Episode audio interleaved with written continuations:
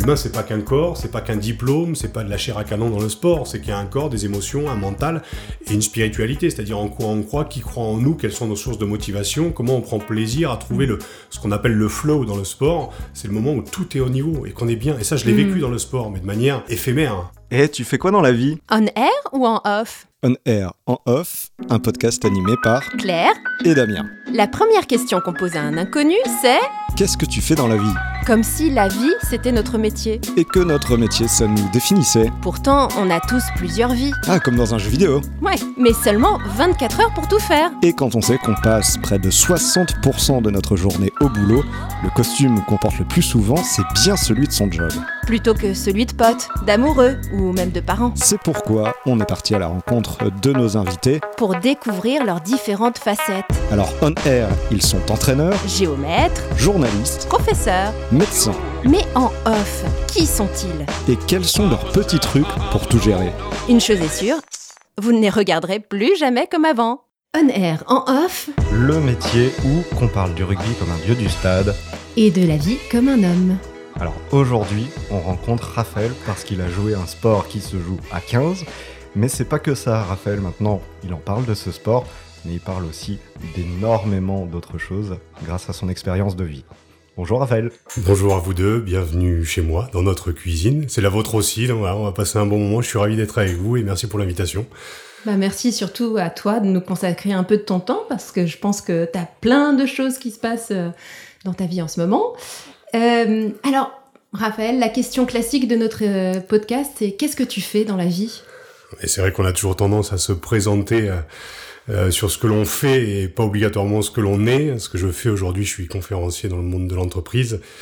J'ai un nouveau projet là qui est en train de se monter. Je monte une association en fait pour venir en aide aux sportifs et aux sportifs en fin de carrière, surtout sur l'aspect psychologique, ce qu'on appelle la petite mort, chose que j'ai traversée pendant pas mal d'années après ma carrière.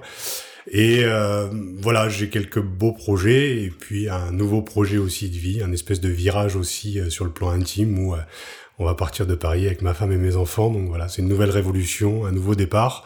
Et voilà aujourd'hui euh, ce que je ce que je fais, c'est l'alternance entre ma vie euh, de père et d'homme et puis euh, ma vie professionnelle. Voilà. Voilà. Bah, il nous a déjà dit une partie du en off.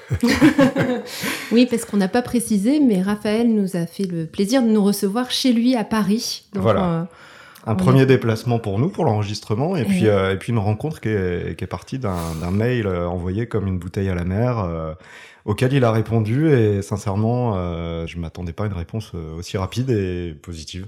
Donc merci. C'est toujours un peu le, le- Enfin, on peut pas prôner des valeurs aussi d'accessibilité, de rencontre, et puis un autre aussi de fermer un peu les vannes. Voilà, moi je suis assez ouvert justement sur euh, des prises de parole, et puis voilà, le podcast, euh, j'en lance aussi à côté euh, sur le plan artistique, donc euh, voilà, faut jouer le jeu, c'est important, et je le fais en tout cas avec plaisir. Bienvenue. Eh ben c'est cool. On air. Alors on va remonter un, un petit peu en, en arrière dans ta vie euh, professionnelle. Euh, T'as été rugbyman professionnel au Stade Français, pas n'importe où. Et raconte-nous un peu comment c'est arrivé parce que euh, ça a commencé euh, jeune finalement.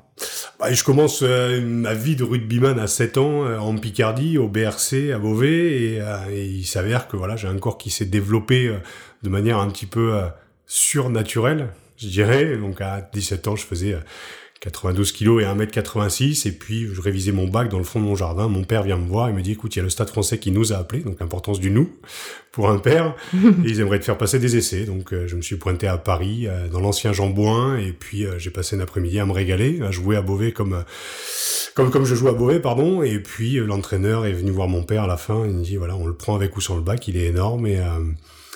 mon meilleur ami, euh, mon meilleur ami était à côté de moi, à côté de, à côté de moi et à côté de mon père. Donc il entend l'entraîneur dire ça à mon père. On le prend avec ou sans le bac. Et j'arrive moi à la fin de l'entraînement et l'entraîneur devant mon père dit on ne te prendra pas si tu n'as pas ton bac. Ah. Donc je monte dans la voiture et mon meilleur ami me glisse à l'oreille ils te prendront avec ou sans le bac. et donc j'ai plus rien foutu pendant trois semaines. J'ai Ah. eu mon bac. bien. Et je suis parti, ouais, super, je suis parti d'un petit village de 700 habitants et du jour au lendemain, septembre 98, euh, voilà, Paris avec, avec le Mm. rugby euh, en fond. Mais ce sont eux qui sont venus te chercher en fait. J'étais pas prédestiné à être rugbyman professionnel. Moi, je pensais passer un BTS euh, commerce gestion à Beauvais, et, euh, mais pas du tout euh, prédestiné à faire une, une carrière. Je rêvais pas d'être rugbyman professionnel. Je suis pas passé par les centres de formation, donc j'ai été catapulté en fait très rapidement euh, au sein du, du, Stade français. J'aurais pu jouer à Nîmes, j'aurais pu jouer aussi au Racing Club de France à l'époque. Et puis le Stade était champion de France en titre. Euh, j'avais aussi la fac Léonard de Vinci où on me promettait des études. Donc euh, tous les éléments étaient, et puis pas très loin de chez mes parents, donc tous les éléments étaient réunis pour que pour que tout se passe bien. Et j'ai passé une première année absolument géniale où j'ai été surclassé dans une catégorie Réchelle. Et là, je suis tombé sur des mecs qui sont encore mes frères aujourd'hui. On gagne un titre et puis Bernard Laporte est dans les tribunes avec Max Gozzini et dit il a un mental d'enfer, un physique d'acier, je le veux dans mon équipe l'année prochaine. Ah, Donc surclassé chez les grands, les pros. quoi, surclassé déjà chez les juniors et ensuite du jour au lendemain, euh, je vais au 22 rue Boileau à Énergie. Euh, Max était patron d'énergie et du stade. Et euh, il m'a dit voilà Bernard était dans les tribunes, on aimerait te faire signer un contrat pro et donc je suis en septembre 99, je suis rugbyman professionnel. Voilà. Avec tout ce que ça, voilà, parce que c'était euh, la professionnalisation, c'était le début en tout cas hein, de tout ça. Euh, Stade Français, pour ceux qui connaissent, c'était aussi le, ce qui est un peu, euh, comment on peut dire, euh, apporter le côté divertissement du rugby pour le grand public. C'était les, les shows, les, les pom pom girls au début, enfin même le maillot qui était rose, qui était pas habituel au mmh. rugby, quoi. Donc tout ça, toi, t'as vécu le début, ça, ça a été fou. C'était complètement fou. Comme je le dis toujours, hein, j'enlevais des betteraves montées dans les champs en Picardie pour m'acheter un casque de mobilette à 17 ans. Et à 19 ans, je jouais avec Christophe Dominici, avec Diego Dominguez, avec une équipe de malades. Ils sont champions de France en titre. Euh, nous, on est champions de France junior. Je connais la notoriété. Voilà, je commence. Je suis un peu cliché du Picard qui débarque à Paris, quoi. Blond décoloré, un piercing, un tatouage, une voiture de sport.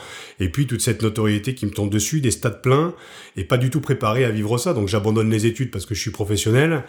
Et, tout se passe bien. On me compare à John Alemou, alors qu'il fait 1m96 et 120 kg. Moi, j'en fais 1,86 et 100 kg.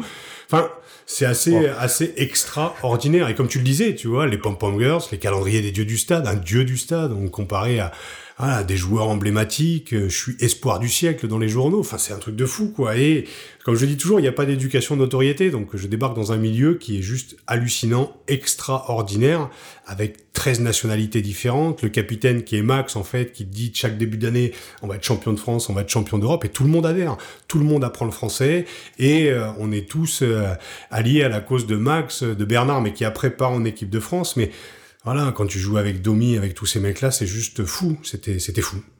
Ok. Et euh, on a l'impression, malgré tout, que ça t'est arrivé, euh, enfin, ça t'est tombé dessus, quoi.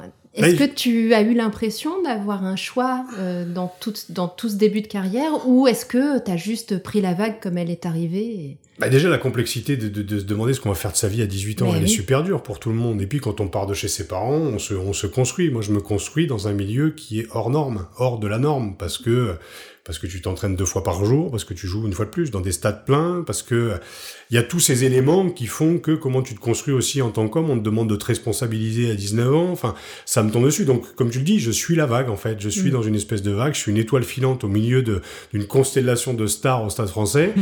et puis je fais mon trou, on est hyper bien accueilli par les anciens, euh, et au fur et à mesure, voilà, je fais mes armes, physiquement, je me développe aussi. J'ai quand même pris 8 kilos de muscle entre 98 et 99 sans me doper. Hein. Mais voilà, je me suis foutu sous les barres parce que Bernard me dit avec 100 kilos tu seras le meilleur. Eh ben j'ai pris euh, j'ai pris 8 kilos de muscle, ce qui fait que je suis arrivé avec un gabarit qui était euh, hors norme à l'époque pour un ailier arrière. Mm. Et donc euh, voilà, c'était un peu extraordinaire. Et puis après la machine s'est un petit peu enrayée, mais c'était c'était c'était c'était fou. Bah c'est ce que tu dis, tu viens d'utiliser l'expression étoile filante, c'est que ça n'a pas duré très très longtemps cette carrière. Et pourquoi alors? Ah, il y a plein, avec avec le avec le recul euh, physique hors norme, mais j'avais pas le bagage technique qu'on peut avoir et qu'on acquiert en fait dans les centres de formation. Donc moi je suis arrivé avec le physique que j'avais et puis au début bah ça a bien fonctionné. Donc j'étais au port de l'équipe de France. Et puis une blessure, on a appelé une autre. Donc euh, j'ai en six ans de, en six ans de carrière, j'ai trois titres de champion de France mais j'ai jamais joué une finale parce que toujours blessé avant, le, avant la fin de la saison. Donc euh, une épaule des agrafes, l'autre épaule une vis, un bras avec une plaque, une couille qui explose au stade de la Méditerranée devant 10 000 personnes. Et je continue en plus à jouer sur le terrain sans savoir ce qui m'est arrivé. Euh, six mois plus tard, je me pète le genou en Afrique, en, Australie. On fait une Coupe du Monde avec les Titi du Sautoir, avec les Imanol, avec les Pierre Rabadan. On a une équipe de malades. Je me pète le genou. Donc, la machine s'enraye, mais je suis un peu dans le déni du corps parce que, parce que j'ai envie d'appartenir au groupe, parce que le groupe me manque quand je suis blessé. Et donc, euh, je suis plus titulaire en troisième mi-temps que sur les deux premières. Donc voilà, il y a un Ah. peu une image de bringueur aussi qui se pose, alors que c'est un petit peu plus complexe que ça, quoi, une carrière. Et Oui, voilà. parce que est-ce que ça veut dire, est-ce que vous étiez accompagné? Parce qu'aujourd'hui, autour des sportifs, on voit des kinés, on voit des médecins du sport qui, qui font attention à ce genre de choses. Mais là, est-ce que tu. Est-ce qu'il y avait des gens qui te disaient attention, pousse peut-être pas trop sur ce match parce que euh, t'as t'as déjà. euh, Le problème, c'est que je suis à 200% dans tout ce que je fais, hein, donc extraverti. euh, Moi, je suis jaune, c'est la lumière. Je suis lion, donc euh, voilà, j'écoute, mais à demi-mot, à part les figures tutélaires que j'ai. Mais, euh, mais, mais oui, je suis excessif aussi. Donc euh, oui, il y a d'un côté la responsabilité d'un club aussi qui euh, qui n'a pas réussi à me mettre des freins euh, et tout l'aspect psychologique et mental dans le sport, on en parle très peu parce que c'est tabou. Parce qu'on quoi quand on me dit la psychologie c'est féminin, donc c'est la vulnérabilité, il faut pas en parler. Mm. Enfin, aujourd'hui, ma vulnérabilité, je l'accepte. Ma part féminine, je l'accepte. Et si Mm. j'avais ce cerveau euh, euh, 20 ans plus tôt, c'est sûr que j'aurais pas fait cette carrière. Mais je prends ma part de responsabilité sur les excès que j'ai eus. Reste à savoir si le rugby aussi prend sa part sur la manière dont on peut coacher individuellement un mec qui est extraverti. On coach pas les mêmes joueurs qui est introverti, qui est peut-être pilier, deuxième ligne. C'est pas le même travail sur le terrain. Donc, euh, on faisait plus du global que de Mhm. l'individuel. Aujourd'hui, on fait de l'individuel. Mais le coaching mental reste encore, euh, voilà, le parent pauvre, je dirais, de notre sport, quoi. Donc même aujourd'hui, c'est ce que tu es en train de dire, même aujourd'hui, finalement, il, Un il y a- petit peu a un plus, manque. mais On, doucement. on y vient, on Ouais. y vient, mais ça reste toujours un sujet un peu tabou. Euh, Quand je dis, voilà, le coaching mental, c'est une compétence en plus à apporter au manager, le manager dit non, mais ça, c'est mon boulot. Mais il y a des managers qui sont en train de s'ouvrir à cet aspect, qui Mm. est un aspect qui est tout à fait classique en Angleterre, aux États-Unis ou dans les pays anglo-saxons. Mais en France, on reste sur nos valeurs, on reste sur ce côté latin. euh, Eh oui, mais c'est encore, euh, c'est c'est très courant d'entendre des Français dire ah bah non, le psy c'est pour les fous, c'est pas Mm. pour. euh, ouais, Ah c'est ouais. c'est dingue. Hein, Ces ouais. problématiques qu'il y a dans le sport, c'est sociétal aussi. Et, Mm, euh, et dans le monde de l'entreprise et pour le côtoyer en ce moment, je remarque qu'on est en recherche justement d'une autre manière de fonctionner, que ce soit les RH et les managers. Donc c'est de remettre de l'humain. Mais qu'est-ce que c'est l'humain? L'humain, c'est pas qu'un corps, c'est pas qu'un diplôme, c'est pas de la chair à canon dans le sport. C'est qu'il y a un corps, des émotions, un mental et une spiritualité. C'est-à-dire en quoi on croit, qui croit en nous, quelles sont nos sources de motivation, comment on prend plaisir à trouver le ce qu'on appelle le flow dans le sport. C'est le moment où tout est au niveau et qu'on est bien. Et ça, je l'ai Mm. vécu dans le sport, mais de manière euh, éphémère. Ah. Or, on peut s'entraîner justement à le vivre au quotidien, que ce soit dans notre vie intime, dans notre vie professionnelle ou sur le terrain. Oui, Parce qu'effectivement, on, on le dit que le mental est super important pour, euh, pour réussir euh, sportivement, mais Ah même ouais. dans la vie de tous les jours. hein. Ouais, mais le mental sur le côté masculin, c'est vulgairement, on a des couilles et du cœur. Ouais. Et des muscles. Et si on y met un peu de tête, on peut trouver des leviers en fait pour être plus performant avec moins d'efforts psychologiques et plus Mm. de plaisir. La notion de plaisir, faut pas l'oublier. Et moi, ce moment, en fait, quand l'enjeu dépasse le jeu dans ma carrière, l'enjeu de euh, la gloire, la reconnaissance, de mes sources de motivation qui sont portées mes parents, de sauver le club, de sauver le groupe, je suis en mode sauveur. Donc, euh, j'oublie un petit peu cet aspect, ce, ce bon côté mental qu'on ne m'a pas appris. Et aujourd'hui, pour avoir travaillé euh, pendant des années sur cet aspect mental, aujourd'hui, je sais que ça fonctionne et je sais Mm. que ça peut amener beaucoup d'équipes de France, et en tout cas des sportives et des sportifs, à être plus performants. Ah oui. Donc Ouais. c'est super important. Ah mental, ouais. Et alors pour le physique, euh, dans le rugby aussi, on en parle un petit peu de plus en plus, notamment euh, par rapport à tout ce qui est euh, cérébral, commotion cérébrale. Est-ce que à ton époque c'était déjà le cas ou pas du tout? Oui, bien sûr, ça existait, mais après les gabarits ont évolué depuis, je dirais, la Coupe du Monde 2007, ça s'est vraiment professionnalisé. Les gabarits sont beaucoup plus puissants, sont beaucoup plus musculeux, ça va beaucoup plus vite aussi. Maintenant, tu as aussi les, Ouais. les surfaces de terrain aujourd'hui où tu plus la pelouse avec les, avec les terrains boueux en hiver. Non, maintenant, tu as des surfaces en fait qui, hiver comme été, en fait, te donnent la possibilité d'être toujours à fond et de plus en plus rapide. Donc, ça existait moins à l'époque. On se découvrait professionnel, donc on a commencé la musculation sur le plan collectif. Maintenant, c'est de l'individualiser, c'est individualisé.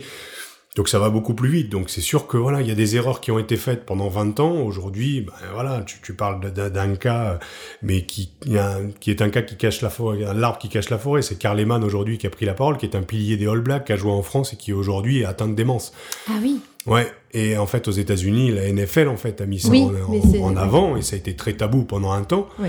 C'est que euh, en fait oui, tu peux, tu as dans le cerveau en fait des voilà des petites bulles qui explosent et, euh, et tu et qui n'est pas en fait tu ne peux pas le déceler avant ta mort. Mhm. Donc il y a même un mec en fait en Angleterre, un pilier qui était champion du monde en 2003, qui a dit je donnerai mon cerveau euh, Ah, à l'étude après ma après mon décès parce que il est important de voir un peu que ben, aux États-Unis il y a les protections dans le Oui, dans mais c'est ce que disait effectivement. Malgré ça, Ouais. ça- Malgré les parce qu'ils portent des casques, hein, Mmh. ce que vous ne faites pas. Ce qu'on ne fait pas. Donc on va bien sûr se retrouver avec une génération de mecs aujourd'hui, il y en aura peut-être de plus en plus. Et c'est ça qui est malheureux. Et pourtant c'est un sport qui est absolument magnifique. Mais qu'est-ce qu'on peut mettre en place justement? Parce que c'est un sport de contact, on ne peut pas enlever le contact dans le rugby. Mais voilà, on a déjà fait évoluer la règle avec les zones de plaquage justement. Ce qui était un petit peu aberrant, c'est que les tests ont été faits dans le rugby amateur, donc on a demandé à tous les rugbyman amateurs de changer leur manière de plaquer, alors que pendant 10 ans, on les a appris à plaquer d'une certaine manière. Donc oui, il y a moins de commotion, il y a moins de danger, mais le problème, c'est que ces 10 dernières années ou ces 15 dernières années, je pense qu'il peut y avoir des, ravages. Je ne le souhaite pas, mais bon, c'est marqué. Hein. Mm. Toi, t'as pas eu de. Non, moi ça va. non, moi ça va. en fait, le cerveau, moi je suis devenu débile, mais pour d'autres raisons. Et ça va mieux maintenant. Mais non, non, mon corps est marqué, mais au niveau du cerveau, euh, je fais très peu de commotion cérébrale. Mais ça existait sur le terrain. Combien j'ai vu de mecs se redresser. Moi, j'ai pris un espèce de camion. j'ai pris un, talonneur qui faisait 120 bars. C'était un cube, quoi. Je me souviens, je fais un KO, je me redresse et je rejoue. Ça m'est arrivé une fois, mais je vois sur d'autres, euh, les troisième lignes, les deuxième lignes, enfin tout ce travail, ouais, c'est un sport à risque, quoi. En tout cas, revenons à la vie d'aujourd'hui. Oui. Alors, comment tu en parles de, du métier que tu as aujourd'hui? Euh, Tu as dit tout à l'heure que tu étais papa. À tes enfants, comment tu leur expliques ce que tu fais aujourd'hui par rapport à ce que tu faisais avant? Non, mes enfants sont un petit peu, un petit peu jeunes et puis euh, là j'ai mis mon fils au rugby. Donc, ce qui est marrant, c'est ah, que ouais, RCP 15 là à côté. ce qui est marrant, c'est que les, les éducateurs m'ont reconnu. Ils m'ont dit, ah, Raphaël, tu veux pas venir nous entraîner ou entraîner ton fils ou quoi, eh ou participer? Mais j'ai dit non, mais en fait non. Moi, je suis pas le père qui va être sur le bord du terrain à gueuler ou moi, je peux pas. Donc c'est son truc, ça lui appartient et mm. voilà. Léo, il a 5 ans et demi, il commence le rugby. Si demain il veut faire du karaté, de la danse, il fera ce qu'il veut. Donc je ne mm. suis pas le, non, je, je, je pousserai pas. Mon père m'a pas poussé, mais il était très très présent. Donc euh, psychologiquement, je pense que ça m'a mis une pression. Donc je vais faire un petit peu l'inverse et puis laisser faire euh, ce qu'il veut, bien sûr l'accompagner, mais euh, voilà. Après, sur ma vie d'homme et sur mes conférences et tout ça, je n'en parle pas encore pour le moment. J'en mm. parle avec ma femme sur euh, mes évolutions professionnelles, mais avec mm. mes enfants, je, fais, mm. je fais la part des choses. Ouais. Donc il y a l'aspect conférencier, il y a aussi l'aspect consultant rugby. Toujours ça. Ouais, le, alors le conférencier, ce qui est quand même assez hallucinant, c'est que j'ai commencé à en faire en 2012. Mais dans le paraître, j'avais le super discours, mais en fait, je me comportais comme un connard à domicile, quoi. Donc, euh, il y avait cette espèce de déséquilibre entre ce que je représentais et ce que j'étais, mais ce qui était la même chose dans le rugby aussi. Et puis j'ai appris à me connaître aussi, donc maintenant je suis beaucoup plus centré. Voilà, je parle vraiment du droit à l'échec, de la vulnérabilité, de la remise en question individuelle pour le bien du collectif. Donc ça veut dire coacher les managers à fonctionner d'une autre manière, voilà, communiquer différemment. Une fois de plus, euh, quand on a des gens face à nous, ça ne sont pas que des diplômes, ça ne, pas, ça ne sont pas que des chiffres ou des N-2 ou des N-1. Voilà, faut apprendre à fonctionner différemment. Et donc ça, c'est sur le métier de conférencier. Et puis consultant, Rugby, oui, ça fait 8 ans que je bosse sur Eurosport, j'ai une petite émission et je me régale à donner la parole aux hommes et aux femmes qui font mon sport. Et j'essaye de regarder un petit peu le héros et l'héroïne derrière le derrière la cape, d'essayer de comprendre un peu l'homme dans sa dans sa pluralité, dans ce qui peut être aussi de sa sensibilité, de comment il peut vivre sa notoriété, ses échecs. J'ai reçu un mec qui est à Rouen, qui a fait son coming out il y a pas longtemps. Voilà, je parle des commotions aussi, donc mais j'en parle assez librement, ce qui fait que ça ouvre le champ des possibles et on est sur un format podcast sur 45 minutes, donc ça laisse la possibilité euh, aux personnes d'être en confiance, aux invités, et puis de parler, de parler sans être coupé, quoi. Mm. Bah, justement, on mettra un petit, euh, un petit lien euh, vers ce podcast pour que nos auditeurs puissent. ouais, ouais. ok, bah, on va passer au cliché parce que tu imagines qu'il y en a beaucoup quand même. Hein. allons-y, allons-y. Alors, premier cliché, Claire, vas-y.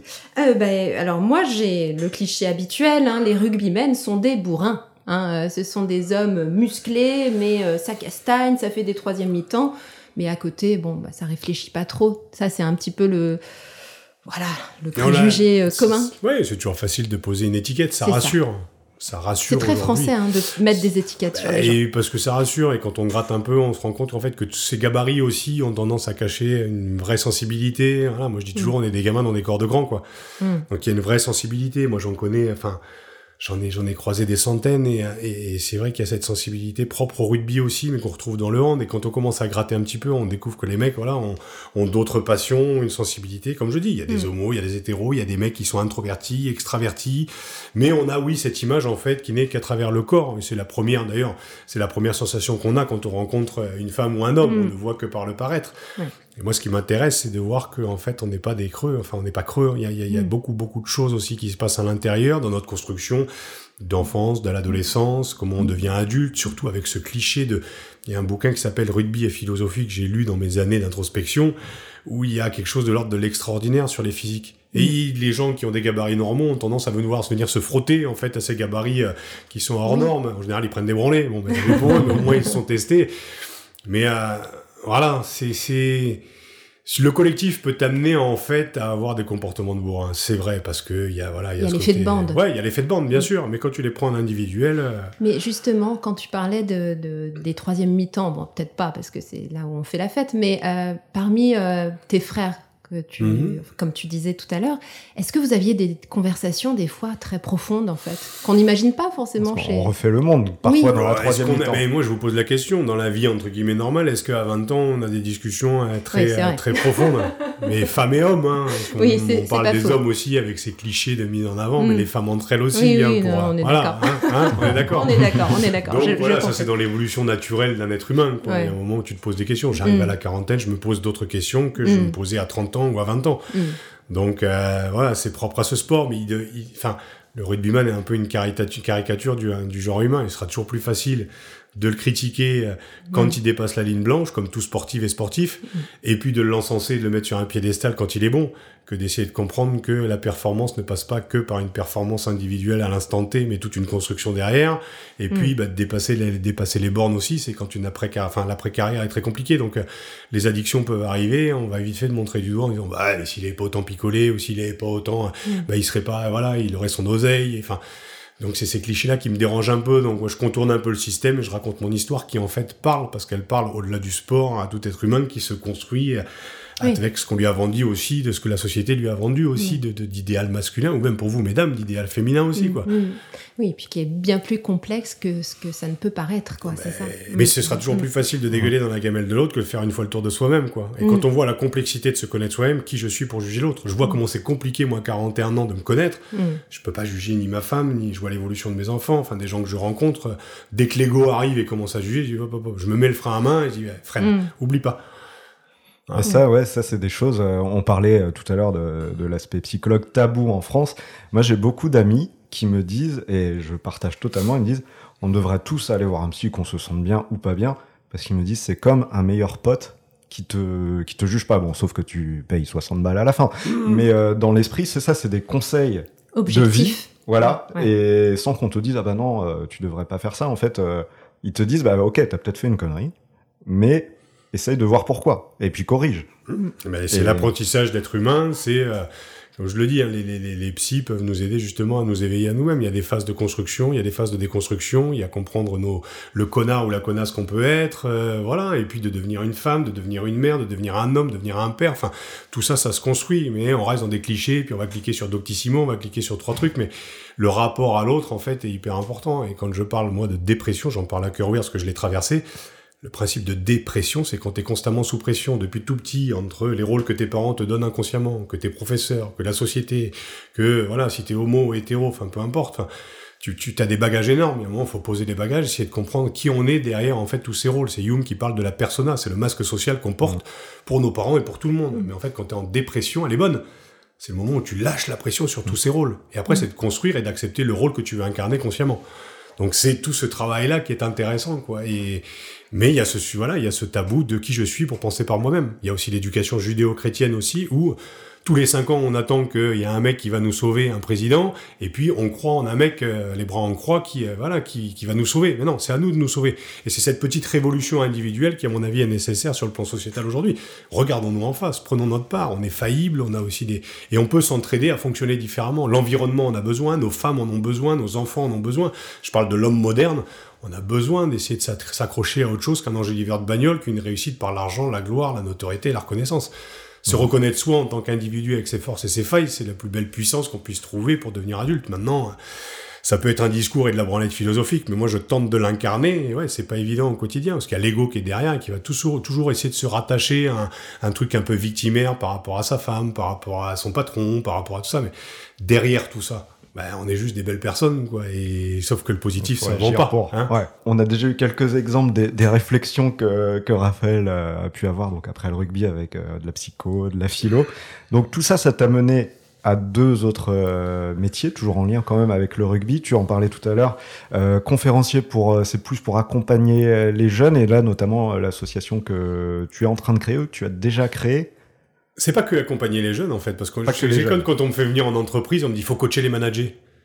Ouais. Mais c'est mm. pas les managers qu'il faut coacher aussi sur leur manière de fonctionner avec leurs managers, c'est tout le monde en fait. mais oui, je dirais franchement. bien sûr. Surtout dans les entreprises mais parce qu'on fait venir, voilà, et le, le, manager a tendance à avoir dans ce qu'on appelle le triangle de Cartman, il est souvent sauveur. Ouais. Mais il impose aux autres sa réalité et il devient leur bourreau. Donc il y a beaucoup de victimes, c'est pour ça qu'on parle de harcèlement moral, qu'il y a aussi du harcèlement sexuel aussi dans le monde de l'entreprise et bien au-delà. Il y a un moment où si on n'a pas cette capacité de se remettre en question. Donc moi, l'idée, c'est de partir du postulat que voilà l'homme que je suis, voilà ce que mhm. j'ai vécu de 0 à 41 ans, voilà l'homme que je deviens. Et si un rugbyman qui écrivait Papa avec 3P a pu écrire un bouquin et de dire que je suis quelqu'un de bien parmi des gens bien, c'est accessible à tous. Mais mhm. il faut avoir ce réflexe plutôt que de vouloir changer les autres, que d'accepter de changer soi-même.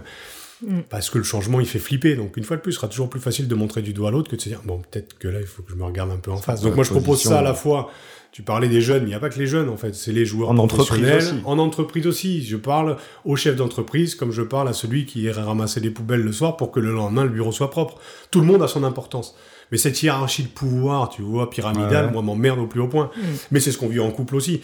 On navigue aussi à toujours essayer de se défendre contre l'autre, alors que et c'est ce qu'on nous apprend depuis tout petit. C'est que soit on fuit, soit on affronte. Et comment on collabore? Moi, depuis tout petit, on m'apprend à être le premier à écraser l'autre pour avoir la meilleure note.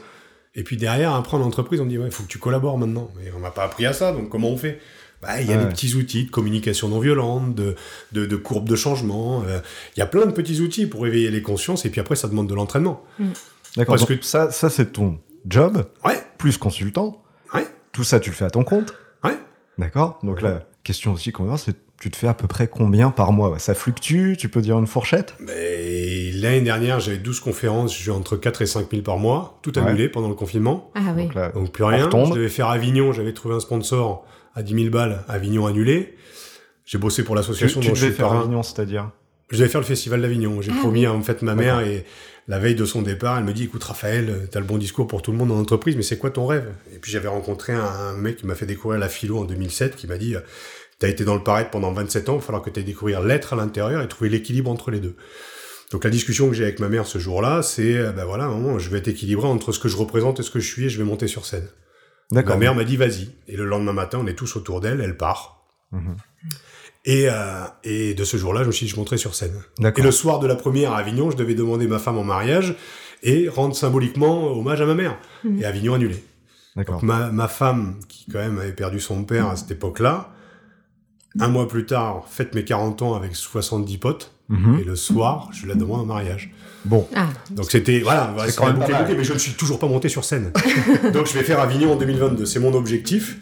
Donc voilà, pour revenir sur l'oseille, j'ai pas de, j'ai pas de filtre par rapport à ça. Euh, j'ai bossé pour l'association dont je suis parrain. En fait, je, suis mhm. je suis parrain d'une association qui s'appelle Oval Citoyen, qui vient en aide aux migrants et aux jeunes sortis de tôle par l'intermédiaire du rugby. D'accord. Donc j'ai bossé pour eux pendant six mois. Après, j'ai vendu des autotests, mais j'en ai pas vendu un seul.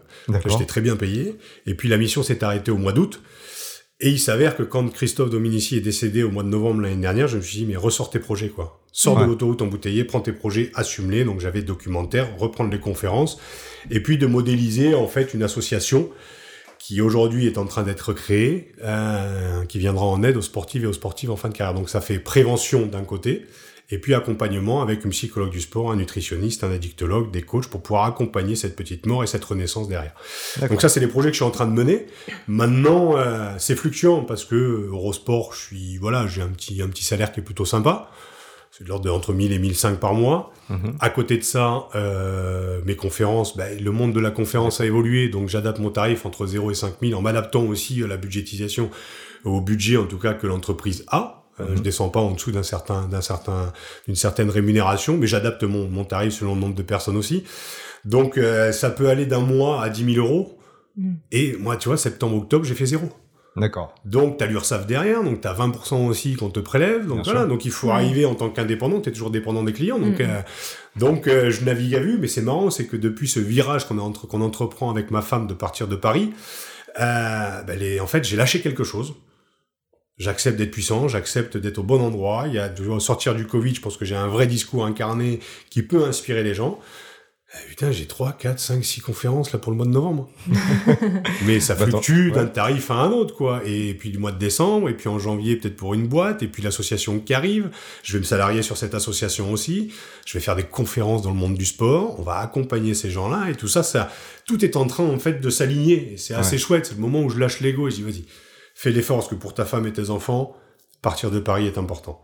Euh, tes projets, tu les incarnes et t'y crois. Et en plus, tu formes une équipe parce que tu peux pas le faire tout seul. Donc j'ai une équipe absolument géniale.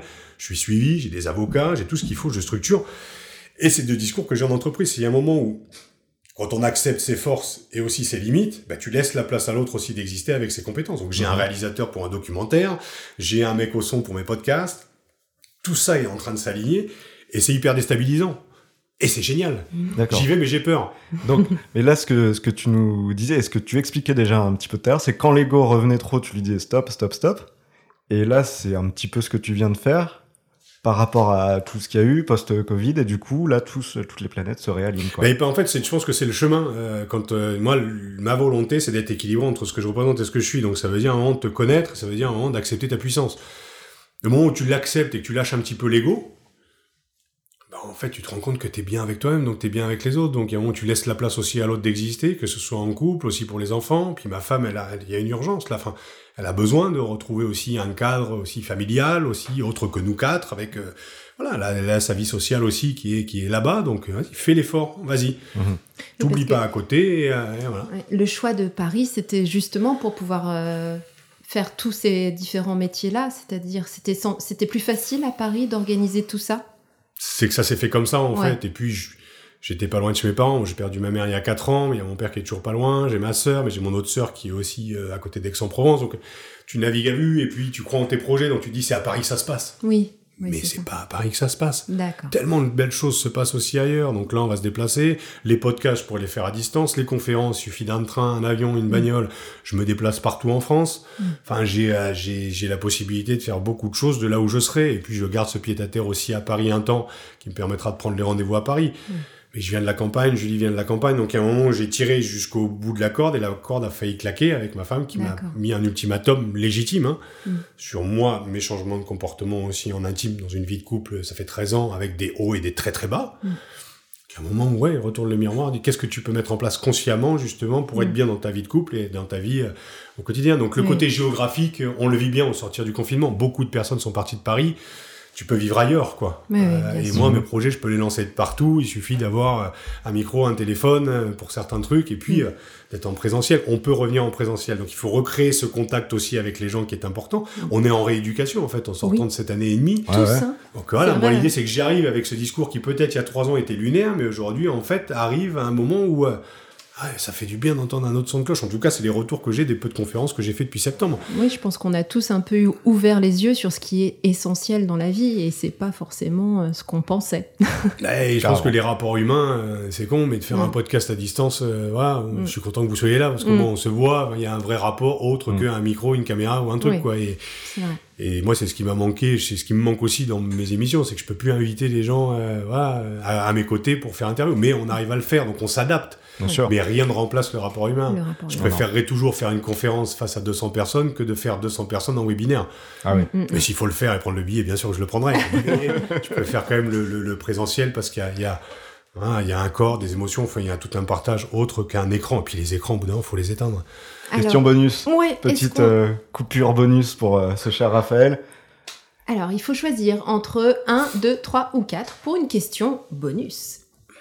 4 4 Justement, quand tu étais euh, Superman rugbyman, est-ce que parfois tu te rendais compte que tu vivais dans un monde irréel où tu n'avais pas du tout les pieds sur terre, comme tu disais que tu étais dans la vague? Non, mais je me suis certain, je me suis envolé. J'ai dû avoir, j'ai dû avoir, euh, en tout cas, l'image du mec qui pouvait avoir le melon de temps en temps parce que je sais, enfin, comme je dis, euh, qui, qui, y a pas d'éducation d'autorité, tu prends tout ça dans la tronche, tu fais un mauvais match, tu vois un supporter qui va dire, ah, ben là, t'aurais dû faire la passe. T'aurais juste envie de lui dire, euh, vas-y, prends le short, viens, viens t'entraîner 5 jours sur 7, bah viens jouer devant 10 000 personnes. Et euh, voilà, l'erreur, je sais que mon père va m'en parler, je sais que mon entraîneur va m'en parler, je sais que j'ai cette culpabilité. Donc, donc on peut avoir des attitudes comme ça. Maintenant, Euh, j'ai eu la chance, et j'ai toujours la chance, d'avoir mon meilleur ami, Luc, avec qui j'ai commencé le rugby, qui lui faisait dentaire à Montpellier, galérait pour se payer des pattes, et moi je touchais 4, 5, 6, 8, 10.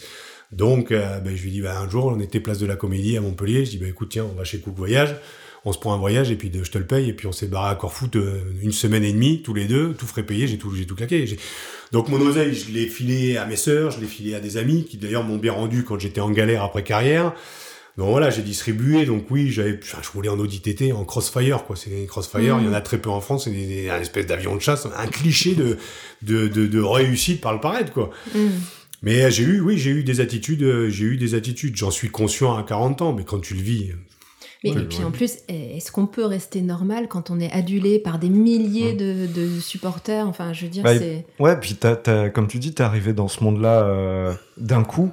Sans arrêt. Alors, je ne sais pas s'il y avait de la préparation un petit peu en centre de formation, mais quand ça te tombe sur la tronche comme ça, peut-être difficile aussi. C'est difficile. Euh, je le dis toujours. Le seul. Alors la chance qu'on avait à Paris, c'est que le seul endroit où on était connu, c'était dans le Marais, avec les calendriers. Donc c'est. Euh, on va parler des calendriers. On va faire une petite question bonus bonus. on va faire. on va se les faire les quatre questions bonus. J'en ai choisi une. Je sais que les trois autres vont tomber, bien sûr.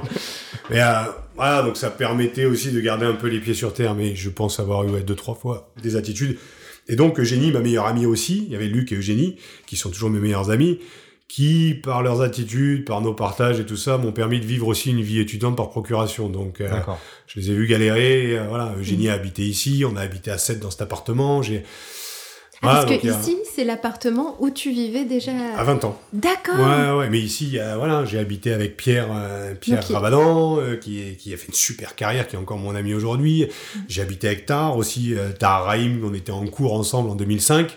Et puis à un moment, je dis, bah, écoute, tu payes une piole 500 balles, et puis tu, tu, tu, mets des CD dans des boîtes le jour, et la nuit, tu bosses en boîte pour te payer une piole à 500 balles, et puis les cours à 300 balles par mois. J'ai 3000 euros de chômage par mois, j'ai 70 mètres carrés, il y a une piole libre. J'ai dit, viens, viens, bienvenue. On a pensé pris pour Al Pacino et De Niro pendant un an ici. et voilà, et deux ans plus tard, euh, Tar devient, euh, voilà, avec, avec le prophète. Et puis, mm. puis on a gardé cette belle amitié. Donc tout ça, en fait, euh, te dit que tu vis des choses extraordinaires, puis aussi l'éducation des parents et des amis que tu as, en fait. Tar, c'est un mec qui, voilà, qui a percé à 28 ans, donc qui a, qui avait une assise, puis elle avait un vrai talent. Hein. On était 40 élèves mmh. sur 40, on avait 39 qui avaient préparé leur discours pour les Césars. Et le 40e, c'est lui qui s'y filait et qui les a eu, les Césars. Il n'avait rien préparé. Hein. Mais c'était fort, donc ça, et puis euh, des rencontres hallucinantes avec des personnes qui sont pas connues, avec mes amis qui sont toujours mes amis aujourd'hui. Donc il y a toute cette construction d'hommes aussi à travers les gens que tu rencontres, quoi, qui te, voilà, qui te font aussi poser des questions sur les dérives que tu peux avoir. Et puis bah, ma femme en point d'or, qui elle aussi est un peu mon garde-fou sur des attitudes où oui, il faut un entourage, quoi. Il faut quelqu'un qui te ramène sur terre. Euh, ouais, bien sûr. Mais même moi, dans, ma, dans mon introspection d'après-carrière, je suis tombé dans la philo, j'en suis devenu con et je l'ai manipulé, je l'ai objectalisé. Hmm. Donc heureusement qu'en 2013, il y a cette séparation qui a été un enfer. Et là, aujourd'hui aussi, ce virage où je suis obligé de l'écouter, donc voilà, vois ce qui est en train de se passer, ce que l'autre hmm. ressent aussi. Remets-toi en question sur, euh, sur, euh, de, voilà, t'es sur des rails, ben, il y a un moment où faut, il faut savoir dérailler, quoi, pour revenir sur d'autres rails hmm. un peu plus confortables, quoi. Et c'est dur. Mais je me dis, à 41 ans, aujourd'hui, ce virage-là, j'ai peur et j'y vais. Et je, je, je l'affronte en conscience et je trouve que c'est un super challenge, quoi. Mm. Mais, mais c'est, fou la lucidité que tu as par rapport à tout ce que tu vis, quoi. C'est... La lucidité dans le discours aussi. Mm. D'accord? Mais il y a les faits aussi après. Donc il y a mm. aussi passé à l'action. Donc euh, il y a ce discours qui peut paraître très inspirant, très beau et tout ça, de par le parcours difficile, compliqué, des rencontres et tout ça évidemment, incarne-le. C'est-à-dire que ce mm. discours, je suis aujourd'hui obligé de l'incarner, sinon c'est vulgairement de la branlette philosophique. Mm. Donc, euh, couper le micro quand ma femme va rentrer avec mes enfants, on est en train d'organiser la suite, de lui laisser la place d'organiser ça, qu'on l'organise ensemble, et voilà. Donc, ça demande un changement euh, qui est profond en fait de, de, de, de, nos comportements. À elle aussi, elle a cette capacité aussi de pouvoir se remettre en question. C'est toujours un petit peu plus long pour les femmes. tu vois, ah là, c'est des clichés donc là, ça revient. non, non, mais en plus, non, non, mais il y a la, la remise en question, elle est super dure. Mm. Quand l'autre te le remet dans la tronche, t'as envie de dire, oh, lâche-moi. Oui, parce que la première parade, c'est de se défendre et de dire, mais non. ouais, mais, non. Mais après, il faut avoir aussi cette idée, tiens, ouais, mais entends aussi des petits messages subliminaux. J'entends mm. la colère de ma femme, et il y a un mm. moment, entends ce qu'il y a en dessous, quoi. Il y a un moment, là. Elle a fait 8 ans à Paris, elle en peut plus, quoi. Les gamins, on se trimballe dans le parc, même si la vue, elle est superbe. Hein. J'ai vu sur la Tour Eiffel, euh, mais en fait, c'est une prison. Donc, euh, partons de là et allons nous découvrir ailleurs. Mmh, bien sûr. Alors, on va peut-être euh, passer bientôt à la partie euh, en off, même si on en a appris beaucoup. Euh, moi, j'ai juste une dernière question. Est-ce que par rapport à tout ton vécu, tout ton cursus, tu fais des conférences aujourd'hui. Est-ce qu'il y a peut-être deux, trois conseils à donner à, des jeunes qui voudraient se lancer dans le métier de conférencier, de voilà, de c'est très, j'ai toujours eu du mal, moi, avec les conseils à 20 ans. J'avais du mal à ce qu'on me donne des conseils. Donc, non, je suis plus c'est pour ça que je fais le storytelling. C'est, voilà, ce que j'ai vécu. Si ça vous inspire, prenez et prenez ce que vous avez à apprendre. Si vous prenez mm. un quart d'heure, d'une heure et demie de conférence, chacun prend ce qu'il veut par rapport à des moments de, de, de, vie, en fait. Mais aller donner des conseils, c'est, enfin, c'est hyper subjectif, une vie, quoi. Enfin, mm. ça n'est que subjectif, quoi. C'est, c'est un moment où c'est, je sais pas si la personne en face de moi, et ça c'est d'où l'importance du coaching, c'est de connaître l'autre, de voir ses aspirations, de voir comment il fonctionne, les bagages qui trimballent. C'est très difficile pour moi de donner des conseils. J'ai un mm. parcours de vie qui est atypique et un peu caricatural, mais qui en fait est un voyage initiatique de ce que l'on vit tous et toutes. C'est mm. qu'est-ce qu'on fait en fait de ce petit trait d'union entre notre date de naissance et notre date de mort. C'est qu'est-ce qu'on met en place. Donc ça veut dire s'inspirer différemment. Ça veut dire s'ouvrir à autre chose que des réseaux sociaux qui aujourd'hui ont plus grand chose de social. Mm. Donc euh, on est tous en fait en train de s'enfermer dans une forme d'individualisme avec nos avec nos écrans et tout ça et on en oublie que si on éteint nos télés et nos, et nos écrans et qu'on regarde par la fenêtre, ben le prisme il change quoi. On enlève les lunettes de merde et puis on commence à se voir pour ce que l'on est quoi. Mm, mm. Mais donc mais alors, je vais peut-être retourner la question autrement. C'est est-ce qu'il faut avoir vécu tout ça pour être un bon coach ou pour être euh, quelqu'un qui va faire... Pas obligatoirement. Moi, je, me, je, peux pas dire que je serais un bon coach. D'ailleurs, je l'ai jamais testé. Et je veux pas parce mm. que euh, il faut faire le deuil de ce que l'on a été avant pour pouvoir coacher l'autre dans sa différence et le voir pour ce qu'il est et pas pour ce qu'on aimerait qu'il devienne. Mm. Donc, et donc, le vécu, il est essentiel. C'est le retour du vécu aussi après qu'il faut avoir. Mais le vécu, il est essentiel. Aujourd'hui, j'entends beaucoup des spécialistes de tout, mais qui sont beaucoup dans la théorie, quoi. C'est ça. Mm. Je vais prendre un exemple qui est caricatural aujourd'hui. Zemmour, pour moi, le mec a peur de son ombre. Mais comme on est tous dans de la peur, putain, on va tous se diriger vers lui en disant, putain, t'as vu comme il parle bien. Le mm. mec, il a peur de son ombre. Mm. Il transforme l'histoire, et puis nous, on est là à bouffer ce qu'il dit. Mais il manipule. Et donc, les grands manipulateurs, j'en ai connu certains, j'en suis moi-même devenu un, donc je vois que euh, voilà, on peut être un beau parleur, on peut super bien parler, mais être complètement creux à l'intérieur. Et donc, le fait d'avoir fait tomber moi ce miroir, en tout cas ce masque, ben, t'as plus de facilité à voir les imposteurs. Pour moi, Zemmour est un imposteur. Mais il y en a beaucoup comme ça dans le monde politique qui sont dans le pouvoir et qui ne sont pas dans la compétence, parce que sinon ils sont déconnectés de la réalité. C'est l'ego qui parle. Et quand tu vois un ego sur pattes, quand tu as fait le travail sur toi, tu t'as vite fait de démasquer les gens aussi autour de toi. Mhm. Mm. Donc là, c'est donc bien sûr que le vécu est important. Mm. Et après, c'est le retour sur ce vécu, de comprendre, de le digérer, de l'ingérer. Tu vois, pendant la crise, pendant la crise du, du, du, Covid, là, on, a, nous a parlé de résilience. Ce mot résilience. Et résilience, c'est de faire de son passé une, une force. Mais avant d'arriver à la résilience, t'as le déni, t'as la colère, t'as la tristesse, l'acceptation et la résilience. Hmm. On est passé du déni à la colère et de la colère directement à la résilience. on n'a pas eu le temps de digérer un petit peu tout ce qui s'était passé. Et on parle de résilience. Hmm. Mais moi, la résilience individuelle, je suis en train de la vivre. Hmm. C'est de faire de son passé une force avec ses failles, donc de reconnaître aussi ses limites. Mais on ne sent pas, ça ne sont que des mots. Donc au bout d'un moment, les mots, tu les vois. Le discours, il est super beau. Tu le vois sur les chaînes de télé, tu commences à gratter un peu, les mecs sont creux, quoi. On a des spécialistes de tout.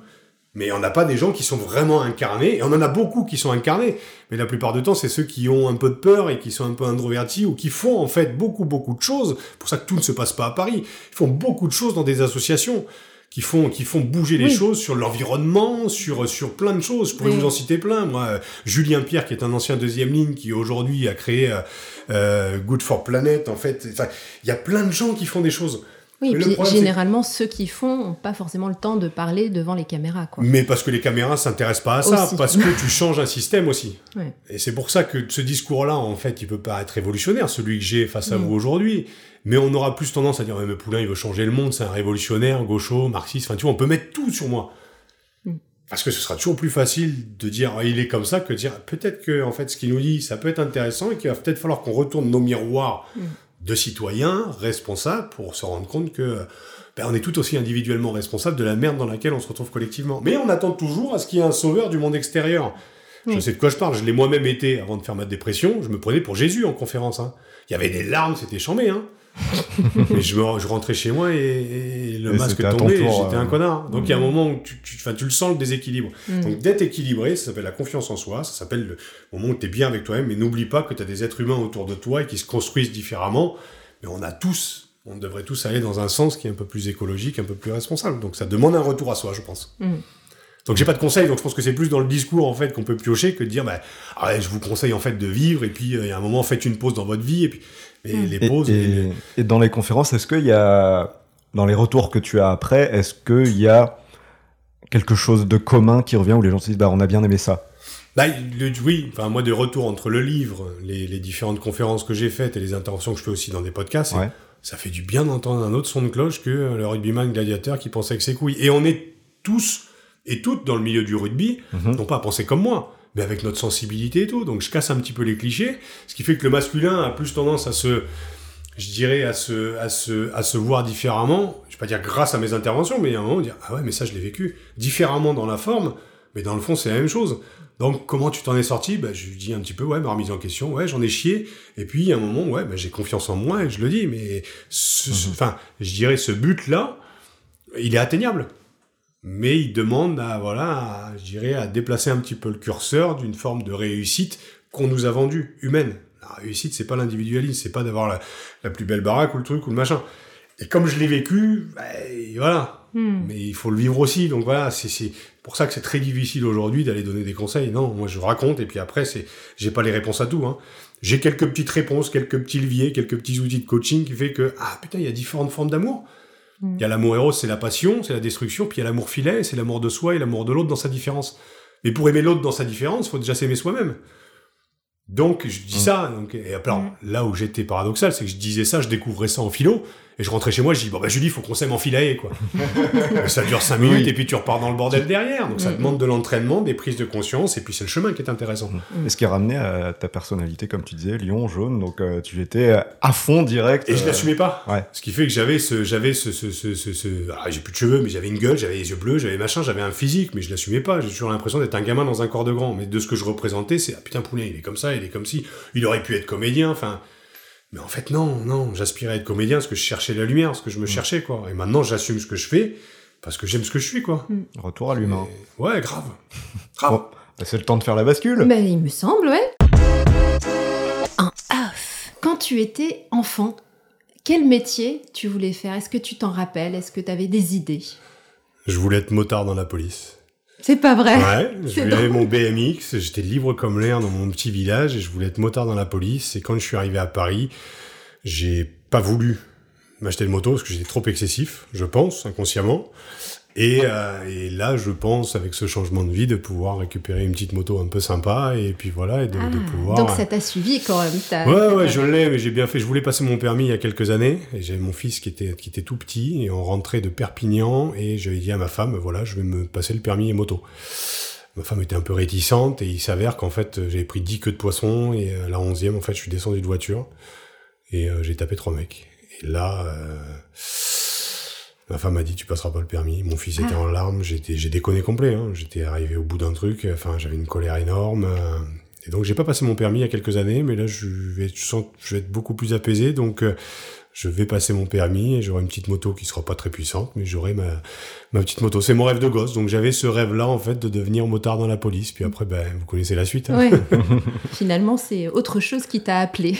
ouais, ouais, mais je suis content de, voilà, de pouvoir, ouais, je vais y toucher et c'est plutôt cool. Mais ouais, cette expérience a été un peu traumatisante pour, euh, autour de moi et pour moi. Donc, euh, et c'était ça. En fait, je raconte ça parce que je pense que ça représente le côté excessif que j'avais pendant toutes ces années dans le rugby. Cette colère qui est sortie. Et, euh, et, voilà, fallait que ça sorte. Donc euh, voilà, mais maintenant c'est assumé, donc euh, je vais avoir ma moto. on continue avec une question bonus puisqu'on a évoqué. Ah, bah la question. Allez. 1, 2, 3, 4 pour le deuxième lot. La 2. Quelles sont tes qualités qui t'aident dans ton métier aujourd'hui? La naïveté et la confiance. Ça peut être paradoxal en fait, mais la naïveté, c'est un moment où se détacher du regard des autres, sinon je pourrais pas faire un quart du tiers de la moitié de ce que je raconte et de ce que je fais. Donc garder cette naïveté que j'ai aussi beaucoup perdue pendant mes années d'introspection où je suis vraiment devenu con et dogmatique. Donc euh, voilà, je suis passé de l'extraversion à l'introversion complet. Et donc cette naïveté et puis de retrouver un petit peu cette âme d'enfant euh, et puis la confiance parce que je pense que c'est quand on est vraiment incarné qu'on se sent bien aussi ben, en public euh, ben, ça se ressent quoi donc ça donne confiance mmh. aussi aux gens de pouvoir écouter sans, sans trop de jugement mmh. Donc naïveté, confiance, ça me vient à l'esprit comme ça. Et euh, donc on a parlé aussi un, peu de, moto, mais dans ta vie euh, en off, est-ce que tu as d'autres passions, hobbies à côté euh, dont tu pourrais nous parler? Peut-être des surprenants, tu vois? Est-ce que tu as le temps pour avoir d'autres passions? J'ai du temps. J'ai eu beaucoup, beaucoup, beaucoup de temps après carrière. Comme je le dis, hein, pendant un temps, j'avais l'émission le jeudi.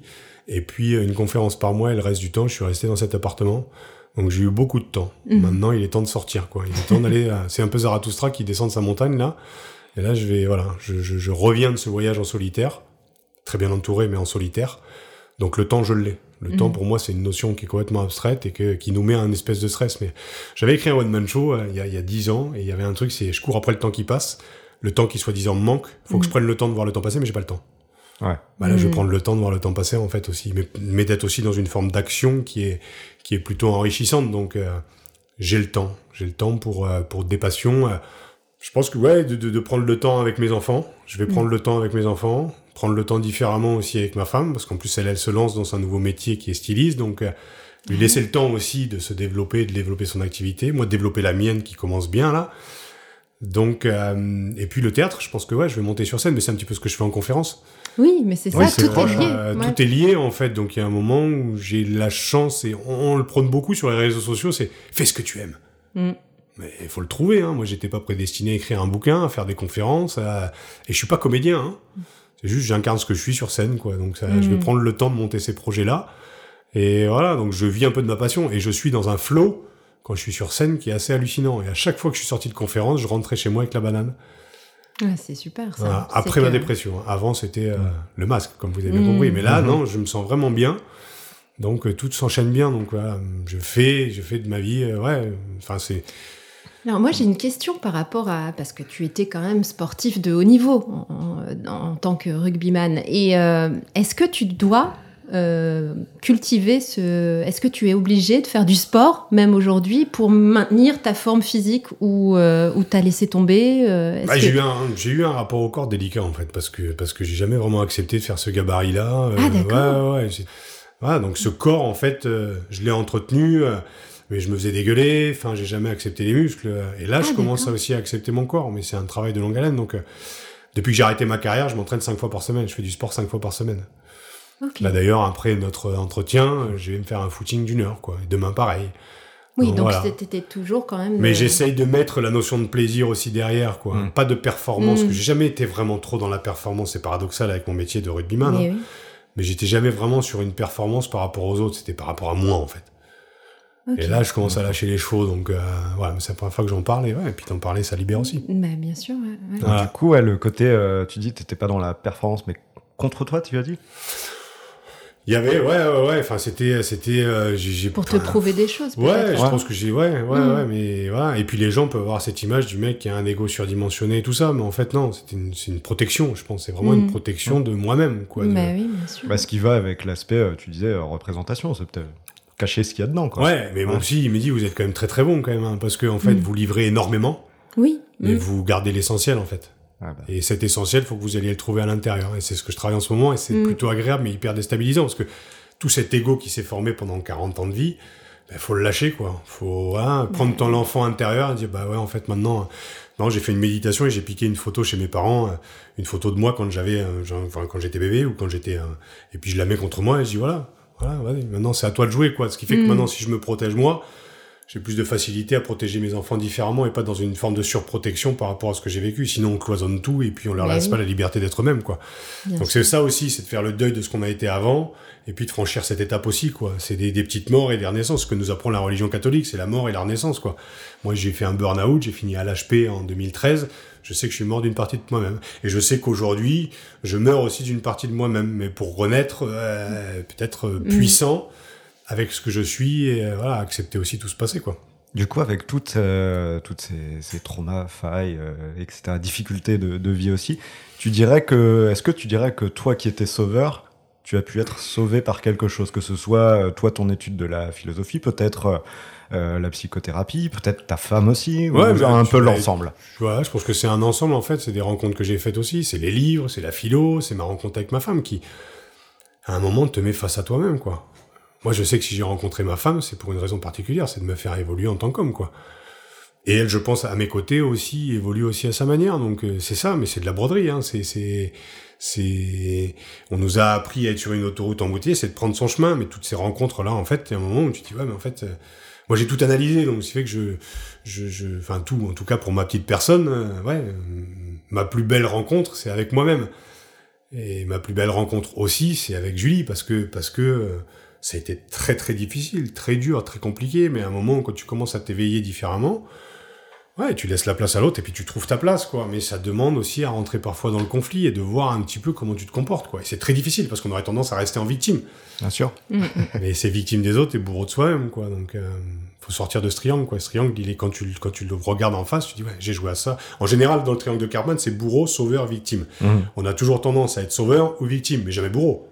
Bah non, c'est pas joli. Eh non, c'est pas joli. Mais bon, il y a des moments, ouais, j'ai- été bourreau de ma femme et j'étais bourreau de moi-même. Et elle-même aussi, par ses comportements aussi, euh, m'a aussi flingué à certains moments. Donc euh, voilà, on avance aussi avec ses cicatrices, quoi. Et est-ce que tu dirais que tu es le même maintenant à- à- sur, dans tous les plans de ta vie? Est-ce que tu es la- le même Raphaël quand tu es conférencier ou quand tu es euh, quand tu aides des jeunes ou quand tu es dans ta famille avec ta femme? Est-ce que tu es la même personne ou est-ce que tu C'est le but de ma vie. C'est ça. Je suis sur le chemin. Mm. C'est le but de ma vie, c'est d'être équilibré entre ce que je représente et ce que je suis. Mais comme Mm. j'étais beaucoup dans la représentation et rarement vraiment moi parce que je me connaissais pas, c'est c'est Mm. pour ça que moi quand j'entends les gens me dire ah mais il est comme ça, il est comme ça. Même moi j'ai du mal à me connaître moi-même donc. euh, Bah oui. J'écoute, j'entends, et je dis, bon, ben, c'est ton jugement par rapport à ton prisme, mais moi, je suis juste, euh, voilà, donc je me construis avec ça, avec euh, l'enfant que j'ai été, le rugbyman que j'ai été, le conférencier, le connard, le philosophe, le machin, le truc, puis voilà, puis je suis, quoi. Sur le chemin. Alors moi, j'aurais une petite question. Allez, un peu, peut-être un peu plus drôle. Il savait qu'on allait y passer. C'est la petite anecdote shooting Dieu du stade. Parce que je sais même pas combien de calendriers tu en as fait. J'en On ai a- fait on a cinq. fait- on a fait une petite recherche Google. Claire m'a dit Ah ouais, pas mal. Euh, Bah, il faut se documenter. Bien hein. entendu, bien entendu, c'est le jeu. alors, on a vu que le ballon était bien placé en tout cas. Mais voilà, une anecdote shooting où voilà, vous êtes fendu la gueule. euh. J'ai fait cinq fois les calendriers, à chaque fois, il y a une anecdote qui peut ressortir, mais j'en ai, Bon, bah, euh, t'en choisis qu'une alors. j'en ai- j'en ai deux. J'en ai une, en fait, avec, euh, avec un pote qui est black, qui, qui s'appelle Yannick Larguet, et en fait, on a le même corps, pratiquement. Vous êtes Sauf- jumeaux de corps. Ouais, mais sauf que, voilà, à une différence près. Ah. Hein? Donc lui, il a été mis de face et moi de dos. moi, ça me rassurait aussi. Ouais, ouais, ouais, c'est le jeu avec Yaya Largué. On a le même gabarit, on a la même genre de... Et c'est encore un ami aujourd'hui. Et, voilà. Et la deuxième, c'est que je suis allongé, en fait, sur une, sur une plage. On a Hmm. l'impression que c'est une plage, mais en fait, c'était dans un mauvais garage dans le 18e arrondissement, Ah oui, où le cadre fait que, on a l'impression que je suis sur une plage. Et en fait, il y avait un baume solaire, mais en forme de gode. D'accord. Et j'ai dit, putain, Max, tu mets pas ça là, donc j'ai dégagé le baume. et puis au dernier moment, juste avant le shooting, bah, moi j'avais la tête tournée comme ça, et, Et il m'a te mis l'ont le baume juste posé à côté. Ah, c'est Et pas elle vrai. dit, mais c'était pour, euh, c'était Max Guazzini, et c'était, mais non, mais c'était pour la photo, pour le folklore, tu, Mm. m'étonnes. Donc voilà. Pour être plus sérieux, est-ce que euh, c'était quelque chose qui vous embarrassait pas ou est-ce que ça, est-ce que ça, ça a été une question un peu euh, L'effet groupe?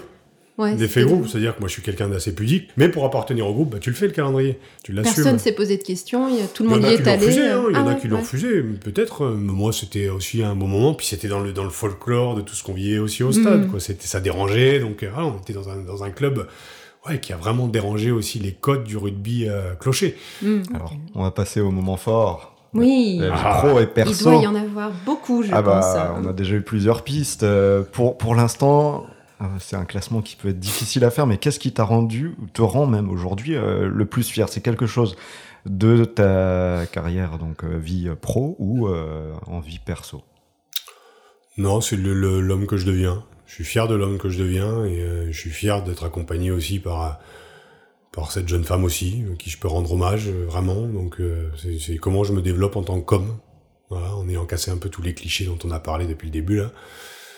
Donc euh, c'est ça ma fierté. Après j'ai trois boucliers de Brennus hein, qui sont là, hein, qui prennent la poussière planquée dans un coin. euh, tout le monde pourrait les mettre, tu vois, dans, dans un endroit avec des affiches, avec Mhm. les maillots et tout. Moi c'est rangé dans un coin, ça fait partie de ma vie, mais euh, non c'est ma construction d'homme en fait.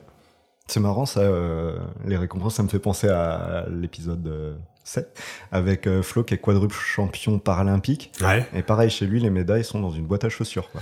Parce que je pense que c'est peut-être on a peut-être pas le même parcours, mais le chemin en fait qui manque. Ce qui manque quand une carrière s'arrête, les trophées, tu les as. Mais Mm. c'est tout ton quotidien, quoi. C'est tout ce que tu vis avec des mecs qui sont énormes dans un moment, dans des moments extraordinaires. Ce qui manque, c'est le public. Ce qui manque, c'est Mm.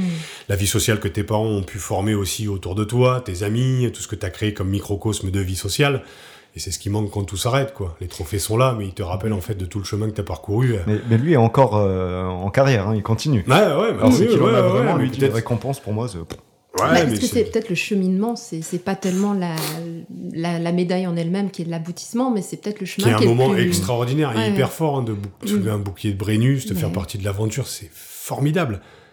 Et par contre, quand tout s'arrête, oui, les trophées sont là, mais c'est tes potes qui manquent, quoi. C'est Mm. Bah oui. toute cette vie en fait de. Mais d'ailleurs, que ce soit donc euh, en tant que rugbyman ou comédien euh, par la suite, euh, c'est étrange parce que tu as choisi euh, deux métiers où il y a une famille très forte pendant un, un instant finalement assez court, et puis il y a la, la lumière, il y a, il y a la reconnaissance du public, mais tout ça, c'est éphémère entre guillemets puisque ça s'arrête à un moment et c'est étrange que tu aies choisi deux...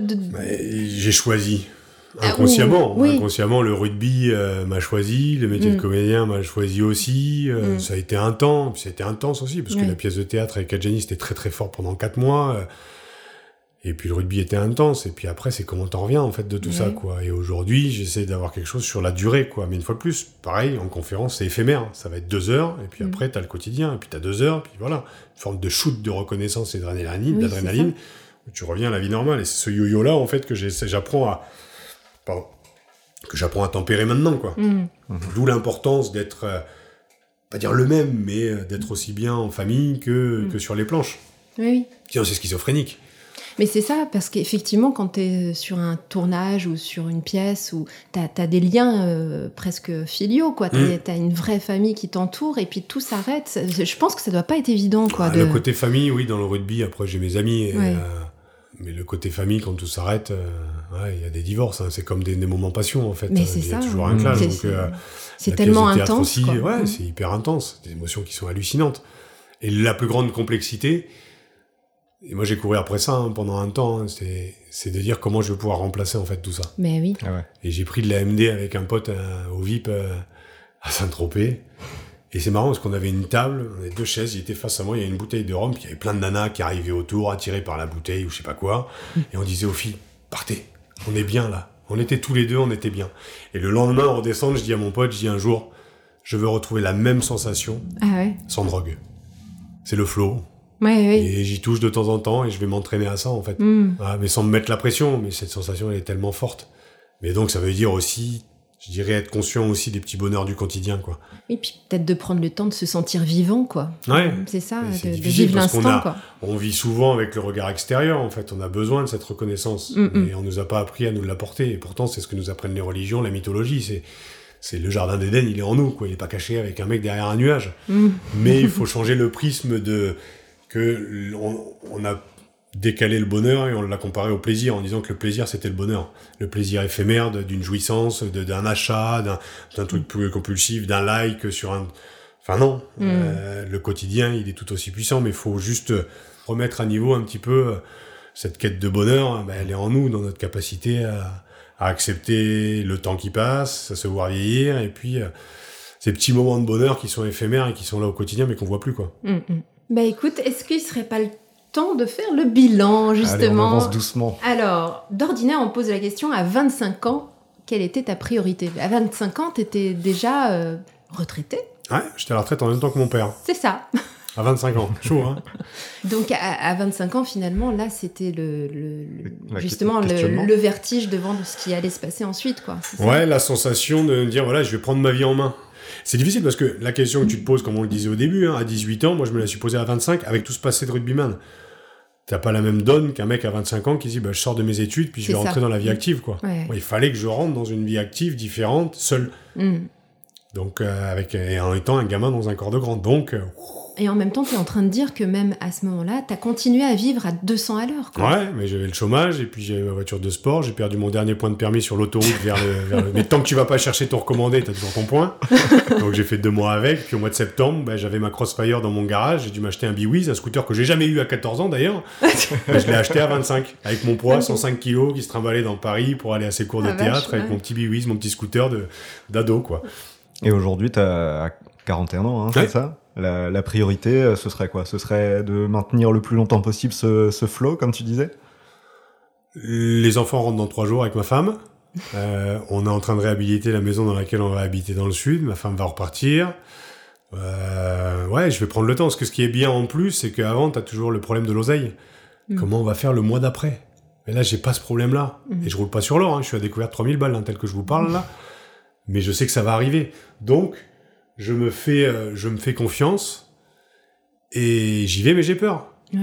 Et justement, tes projets, est-ce que dans 10 ans, tu, tu, tu t'imagines toujours avec de nouveaux projets encore ou est-ce que tu imagines concrétiser ceux que tu as déjà Le premier bouquin de philo que j'ai lu en 2007, c'était Apprendre à vivre de Luc Ferry, c'était les cinq grands mouvements philosophiques. Et j'ai vraiment étudié ce bouquin. Et en fait ce que j'ai retrouvé en fait de sur ces cinq grands mouvements, enfin la chose qui ressortait, c'était la nostalgie du passé et la peur de l'avenir. Mm. Est-ce que je vais me projeter dans dix ans et voir où je serai dans dix ans j'ai, j'ai, j'ai, C'est l'instant présent, quoi. Là. Bah, il y a un moment où je, ouais. c'est ce que j'ai envie de vivre, quoi. Et mm. voilà, c'est ce que je prône et j'ai envie d'y toucher. Donc de me dire où est-ce que je serai dans dix ans, c'est à toujours vouloir te projeter au lendemain. En fait, tu vis pas le moment. Et là, le moment que je vis avec vous, il est plutôt cool. Donc, mm. et puis après, ce sera mon footing. Puis après, ma soeur arrive. Puis après, les enfants arrivent. Enfin, chaque chose en son temps. Et c'est un truc que j'avais pu lire aussi et écouter, c'est qu'il y a un moment où tenter de faire les choses en étant bien conscient de ce que vous faites sur l'instant.